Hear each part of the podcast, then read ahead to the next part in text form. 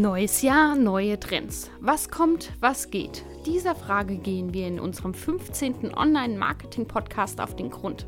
Suchmaschinenoptimierung ist ein sich ständig ändernder Prozess. Daher ist es auch kein Wunder, dass Jahr für Jahr neue Trends und Neuheiten auf Webseitenbetreiber warten. Wie es in Zukunft im SEO aussehen könnte, verrät uns diesmal mein Kollege Alexander aus dem On-Page-Team. Hallo Elisabeth. Das neue Jahr ist noch jung und schon zeichnen sich die ersten Trends ab. Welche sind denn jetzt 2019 ein heißes Thema?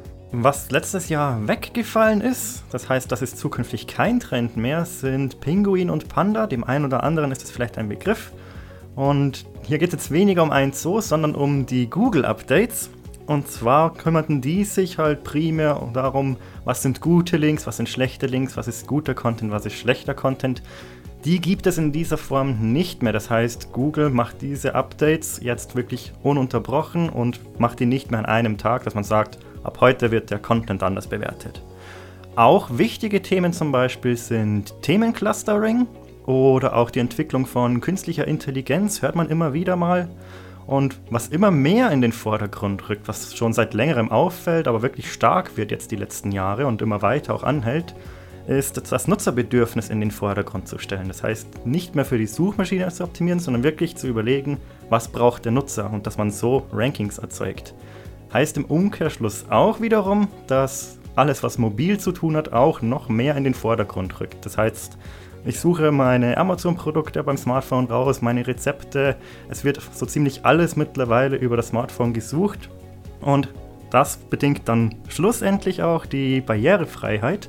Das heißt, auch Menschen, die eingeschränkt sind, die zum Beispiel nicht sehen können oder ähnliches, möchten da natürlich mit teilhaben an den ganzen Inhalten. Das heißt, Barrierefreiheit und auch Sprachassistenten, wie jetzt der Google-Assistent, Alexa und so weiter, werden immer mehr kommen.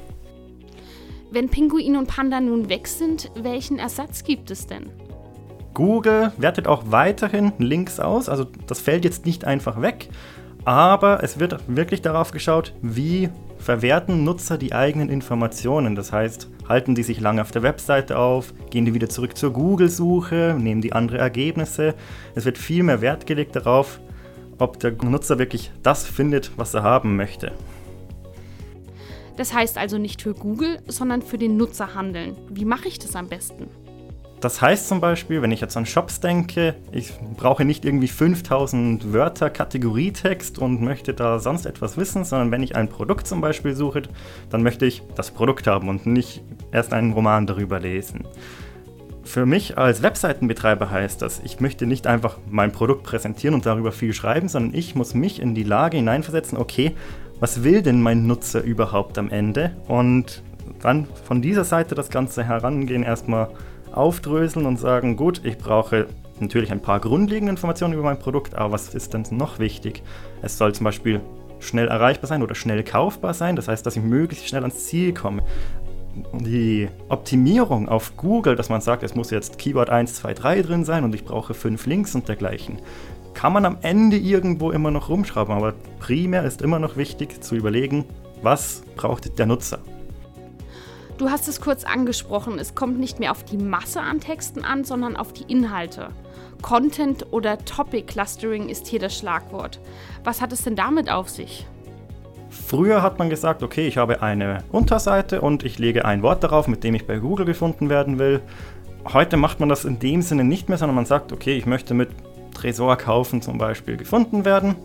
Dann muss man sich selbst überlegen, wenn ich jetzt einen Tresor habe und möchte den kaufen, was brauche ich dafür überhaupt? Was brauche ich für Informationen noch drumherum? Das heißt, wenn ich an Versicherungen zum Beispiel denke oder an den Brandschutz, was für Normen muss so ein Tresor überhaupt erfüllen? Das heißt, ich als Webseitenbetreiber muss dem Interessenten möglichst schnell und einfach das Produkt zur Verfügung stellen, zusätzlich aber drumherum alles Nötige an Informationen bereitstellen. Der eine Kunde möchte halt dann mehr Informationen, der andere weniger und so muss ich auch meine Webseite gestalten, dass jeder den Content findet und auch in den Maßen, die er benötigt.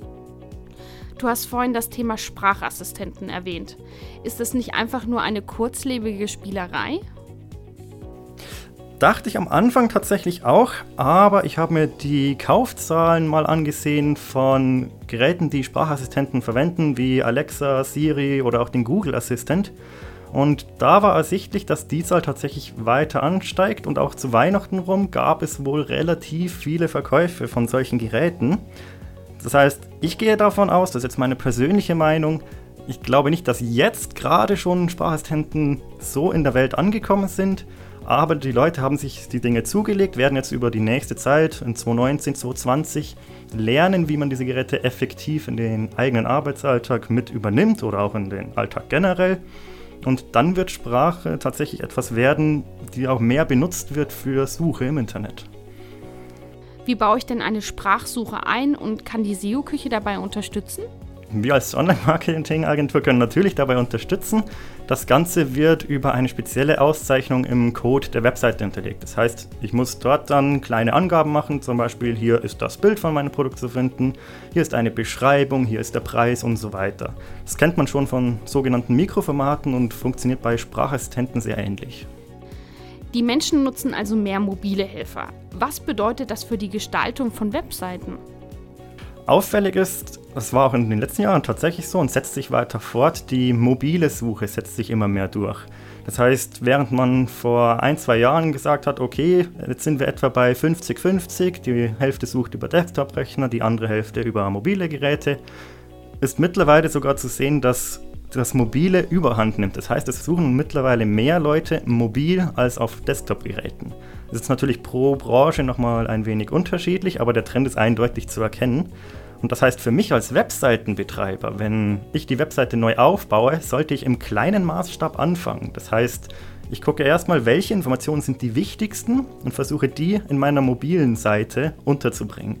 Und erst wenn ich das beisammen habe, kann ich sagen, okay, ich gehe jetzt einen Schritt größer und denke an Tablets, dann gehe ich nochmal einen Schritt größer und denke an Desktop zum Beispiel. Das Internet dreht sich also immer mehr um Nutzerbedürfnisse und schnell von überall an sein Ziel zu kommen. Wie kann künstliche Intelligenz dabei helfen?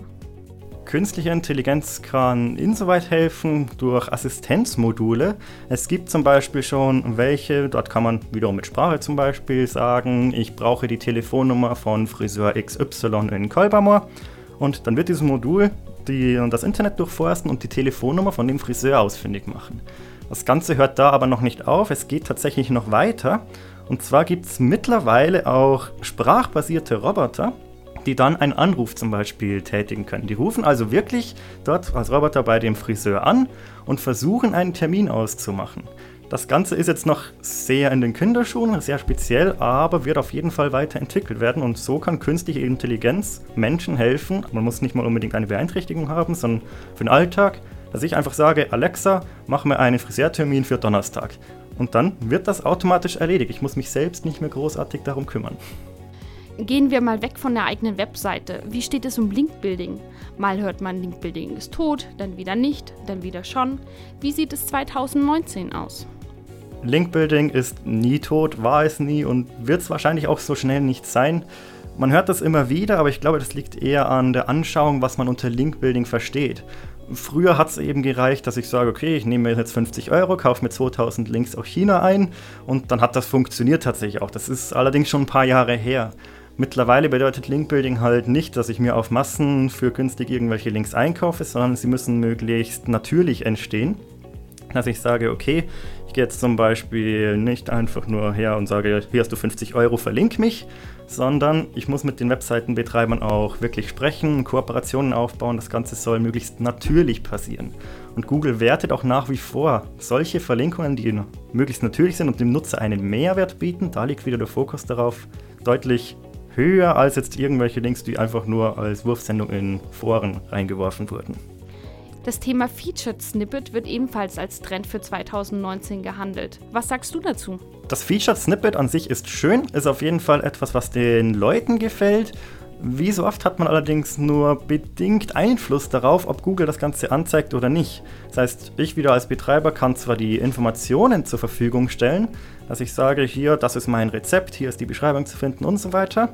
Aber ob schlussendlich angezeigt wird, ist immer eine Glückssache. Man kann hier natürlich mithelfen, dass man sagt, man erhöht die Wahrscheinlichkeiten, dass man angezeigt wird. Und da findet sich wiederum etwas in den Google Quality Rater Guidelines auch, dass man zum Beispiel versucht, eine kurze Frage zu nehmen, wie zum Beispiel, wie mache ich Spaghetti, und versuche das dann auf der Webseite darzustellen in kurzen Worten. Das heißt, Google möchte, dass ich möglichst allumfassend eine Frage beantworte und das aber in ein bis zwei Sätzen oder einer kurzen Tabelle. Das geht jetzt vielleicht nicht mit allen Fragen, wie baue ich einen Verbrennungsmotor zum Beispiel, aber mit so kleineren Dingen, wie mache ich Spaghetti, würde es durchaus funktionieren. Jeder von uns hat sicherlich schon einmal Feature-Snippets gesehen. Erklär unseren Zuhörern doch noch mal kurz, um was es sich dabei handelt. Dieser kleine Kasten, der am oberen Rand gerne mal bei Google erscheint, das ist das sogenannte Featured Snippet. Das heißt, wenn ich jetzt eintippe, nehmen wir wieder das Beispiel Spaghetti kochen, dann erscheint nicht nur die Liste mit den 10 Suchergebnissen, sondern ganz oben erscheint ein Kasten mit kurz allen kleinen Schritten. Schritt 1 Wasser aufsetzen, Schritt 2 kochen und so weiter. Und das ist das sogenannte Featured Snippet, dieser Kasten am oberen Ende der organischen Suche. Hast du abschließend noch einen Tipp, worauf man zukünftig achten sollte? Der größte Tipp, das hat sich vielleicht jetzt schon herauskristallisiert, ist Nutzererfahrung. Am besten wirklich in den Nutzer hineinversetzen und überlegen, wenn ich das jetzt bräuchte und ich keine Ahnung habe von dem Thema, wie gehe ich vor? Was brauche ich? Was will ich haben? Wenn ich das gemacht habe, dann kann ich als Betreiber, als Experte nochmal hergehen und sagen, okay, der Kunde weiß vielleicht jetzt nicht, er braucht noch das und das mit dazu, die Informationen gebe ich ihm zusätzlich. Wenn man das dann hat, dann am Ende erst kann man anfangen und sagen, okay, ich habe jetzt das Nutzerbedürfnis erfüllt, ich gebe meine Expertise noch mit dazu, jetzt schaue ich, was denn vielleicht noch fehlen könnte für die Suchmaschine. Vielen Dank dir, Alexander. Sehr gerne, danke auch. 2019 warten also spannende Themen auf alle Webseitenbetreiber. Ganz wichtig ist hier also den Fokus auf die Nutzer zu legen. Hierbei sind wir euch selbstverständlich behilflich. Auch im Bereich Social Media gibt es einen Trend, an dem kaum ein Unternehmen in diesem Jahr vorbeikommt. Denn die Inspirationssuchmaschine Pinterest ist auf dem Vormarsch. Bei unseren Tagesseminaren lernt ihr daher, wie ihr Pinterest für euer Unternehmen nutzen könnt. Die Seminare finden im März und April sowohl in unseren Standorten in Kolbermoor als auch Dresden statt. Genauere Infos findet ihr auf unserer Webseite. Wir freuen uns auf eure Anmeldung. Bis bald!